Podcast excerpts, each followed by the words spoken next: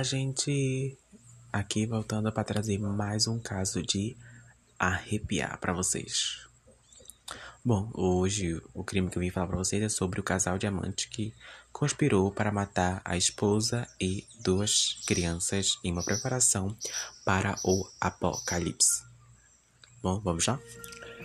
Lauren Lorraine Cox nasceu dia 26 de julho de 1973 em San Bernardino, Califórnia, Estados Unidos.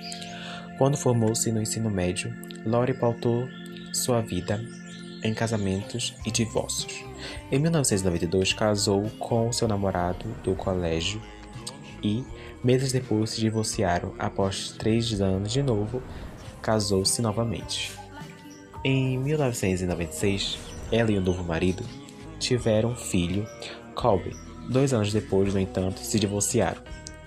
Em 2001, Laurie uniu-se em um matrimônio com Joseph Hill Jr., que adotou legalmente o filho da esposa e tornou-se pai biologicamente de Charlie, filha do casal nascida em 2002. Em 2004, Joseph entrou com pedido de divórcio e a separação foi finalizada no ano seguinte. Meses depois, no início de 2006, 6. Lori já estava com um novo marido, Lenny Anthony Fallon, o empresário que no ano seguinte, o ex-marido de Lori foi atacado. José foi avejado por um taser, uma arma de eletrochoque e ameaçado de morte. O agressor, Alex Courage, irmão de Lori, que foi condenado a 90 dias de reclusão. De todo modo, um o novo casal passou a viver com quatro filhos, dois de Lord e outros dois de Leonard. No final de 2013 e no início de 2014, a família Vallon adotou o sobrinho neto de Leone, Joshua Jackson Valley, apelidado de JJ. No final de 2014, mudaram-se para Kauai, uma ilha no Havaí, onde passaram a operar um, grande, um pequeno negócio. Em 2015, uma série de livros mudou a vida de Lori é, em pé ou permanecendo em lugares sagrados. É uma série de livros religiosos escrito por Chad Debbie, membro da Igreja de Jesus dos Santos dos Últimos Dias, do qual Lori também fazia parte e para a qual ele ela converteu-se seu marido. Desde então, Lori ficou obcecada com as coleções literárias, que tratava, entre outros, sobre a preparação para o Apocalipse. Em 2016, a família se mudou para Arizona, Estados Unidos. Pouco tempo depois, parentes do Vale notaram a mudança no tratamento das crianças. Lori teria perdido a, é, perdido a paciência com que pautava sua relação com os filhos e, sobretudo, com JJ, que era autista. Em meados de 2018, no evento Prepara-te a Pobre, Preparando o Povo, ela convenceu a Chad Delby, com quem teve uma conexão imediata.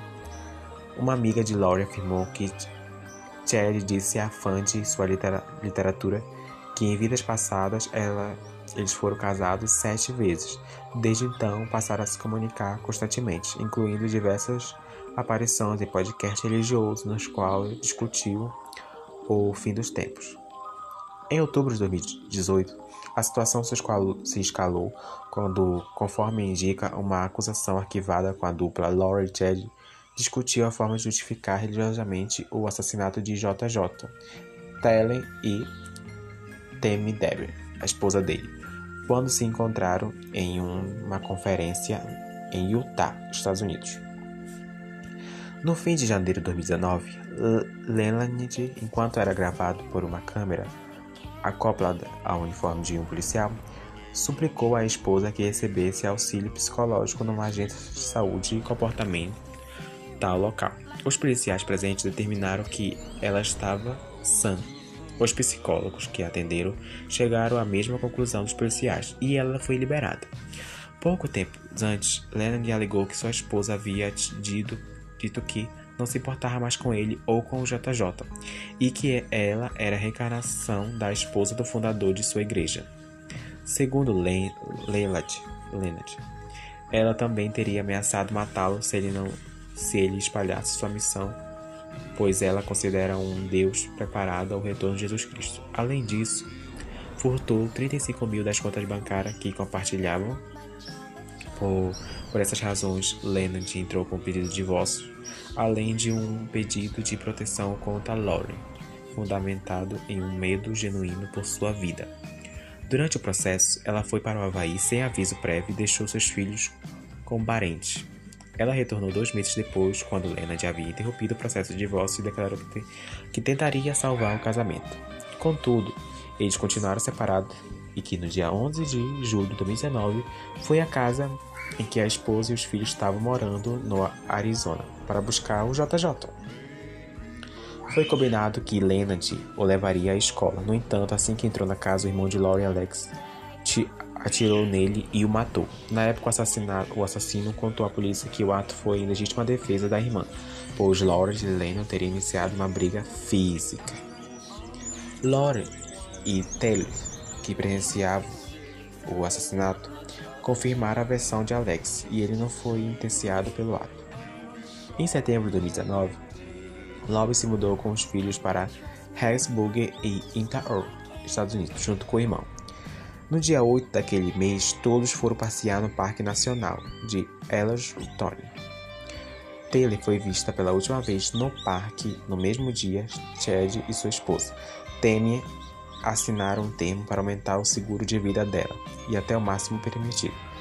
No dia seguinte, registros telefônicos atestaram que Alex esteve na propriedade de Chad, na área onde acharia Taylor. Naque, naquele mesmo dia, Chad avisou a esposa que havia enterrado um texugo. Dias antes, Lori ligou para a escola de JJ para cancelar sua matrícula e avisar que ele passaria a estudar em casa. E ele foi visto por último, por último no dia 23 daquele mês, aparecendo no vídeo de uma câmera de outra casa. No mesmo dia, rastrearam o celular de Alex e mostrou que ele retornou ao quintal de Chad. Tammy foi atacada no dia 9 de outubro quando um homem mascarado num jab registrado no nome de, do falecido Lenin atirou nela com uma arma de paintball. Uma coisa assim. O disparo passou centímetros de sua cabeça e a munição não era de uma arma de, da própria arma. Dez dias depois, Temi faleceu enquanto dormia. Exames iniciais indicaram que sua morte foi por causas naturais e a família recusou que fosse feita necrópsia no cadáver. Menos de um mês, Chad e Laurie casaram-se no Havaí para alguns convidados e disseram que Laurie não tinha filhos para outros, que sua única filha mor morrerá em 2017. Tá. No dia 16, 26 de novembro, no entanto, os avós de JJ começaram a se preocupar com o paradeiro do neto. Ele não respondia suas mensagens há meses, como uma suspeita de que Lore poderia ter feito algum garoto denunciar o desaparecimento. Contou a policial questionou questionou Lore à sua casa. Ela contou que havia deixado os filhos com uma amiga Melanie que morava no Arizona. No mesmo dia, ela ligou para Melanie e pediu que ela mentisse sobre o paradeiro das crianças. Contudo, contou à polícia sobre o pedido com a pressão de investigação aumentando, no dia 1 de dezembro, ela e Chad embarcaram em um voo para o Havaí. À época, o corpo de Temi foi exumado para que se conduzisse uma necrópsia, mas os resultados não foram divulgados. No dia 12 de fevereiro, Alex foi encontrado morto e determinaram que ele faleceu devido a um coágulos no pulmão. E em janeiro de 2020, Laurie finalmente foi presa. Novos fatos vieram à tona que Lore se referia aos filhos como zumbis possuídos por forças malignas.